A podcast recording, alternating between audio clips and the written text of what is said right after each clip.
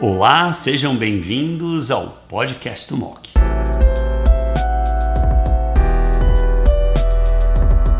Olá, bem-vindos agora aos highlights da ESMO 2023 sobre câncer ginecológico. E nós vamos falar primeiro sobre câncer do colo do útero, com a nossa super expert, uma das líderes da BP, doutora Juliana Pimenta. Ju, bem-vinda e a gente aguarda a tua apresentação. Muito obrigada, doutor Fernando. É muito contente estar aqui hoje para falar um pouco sobre os principais estudos apresentados sobre câncer de colo de útero esse ano na ESMO 2023, os principais destaques e highlights, que foram muito importantes realmente esse ano, né? Estudos importantes tanto no cenário de doença localmente avançada quanto no cenário de doença metastática. A gente viu o estudo Interlace, foi um estudo positivo. Acho que pontos fortes é que é um tratamento de seis semanas muito bem tolerado e que não prejudica quimio-rádio. Ah, os pontos que talvez sejam pontos de, de preocupação são que os estudos randomizados com quimioterapia neoadjuvante até então tinham sido negativos. E a meta-análise é negativa. Então, esse é um estudo positivo no meio de vários negativos. Esse é um estudo acadêmico e esse é um estudo que recrutou muito lentamente uh, pacientes ao longo do tempo. Mas, obviamente, na minha opinião, para países, principalmente para países com uma condição menor de acesso a drogas de alto custo, na minha opinião, eu consideraria essa estratégia como estratégia nos tumores localmente avançados. É difícil a gente comparar esse estudo com o estudo que você também apresentou, o A18, que mostra um benefício com hazard ratio de 0,70 né, na sobrevida livre de progressão, a gente não tem dados sobre vida global, e isso, obviamente, vai ser algo também importante da gente avaliar ao longo do estudo. Mas o fato é que as opções estão se abrindo na doença localmente avançada, e, e nós estamos agora coordenando um estudo, que é um estudo ah, com a Bristol apoiando, e mais a Fundação Brava, comparando na doença 2B4A, são 16 centros participando, a combinação de ipinivo por quatro ciclos seguido de rádio, químio e nivo, versus quimio e rádio. Uma fase 2 randomizado com 112 pacientes.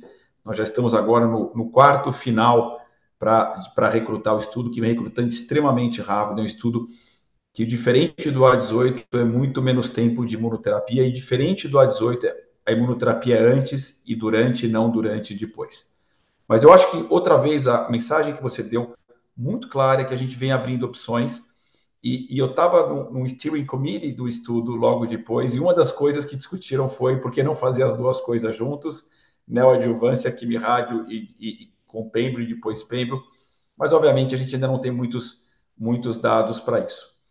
Em relação a tisotumab vedotin, eu tenho um conflito de interesse, porque eu faço parte do steering committee do estudo, mas a minha impressão, como por volta de quase 30% terem recebido anti-PD-1, PD-1 antes dessa medicação e, mais de dois terços bevacizumab, nós entendemos que para pacientes que recebem quimioterapia com beva ou anti-PD1, PD1, PD1, que TISO vai acabar sendo a segunda linha provavelmente oficial para esse grupo de pacientes. Talvez uma exceção seja quem recebeu só químio, porque era CPS negativo, e depois tem cemiplimab, como outra opção, e aí talvez depois tenha Tisotumab Vedotin como uma terceira opção aqui, de terceira linha.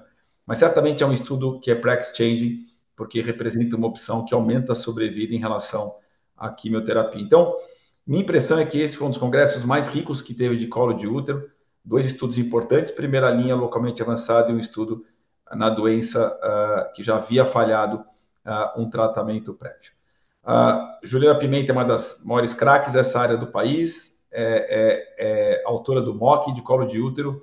Ju, mais algum comentário desses três estudos?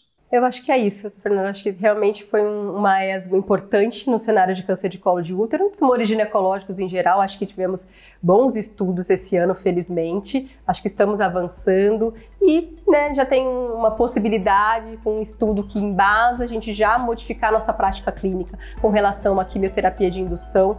Concordo que, na verdade, é, foi um dentre muitos estudos negativos, mas teve suas peculiaridades, o fato de ser realmente uma quimioterapia de indução curta, eventualmente isso pode ter né, isso ajudado nesse desfecho favorável. E como é um tratamento que foi relativamente bem tolerado, provavelmente acho que vai ser a nossa prática clínica daqui para frente, enquanto os outros realmente nós estamos aguardando as aprovações futuras aí para as outras medicações também eventualmente entrarem no tratamento dessas doenças né, em breve futuro. Muito obrigada. Muito obrigado.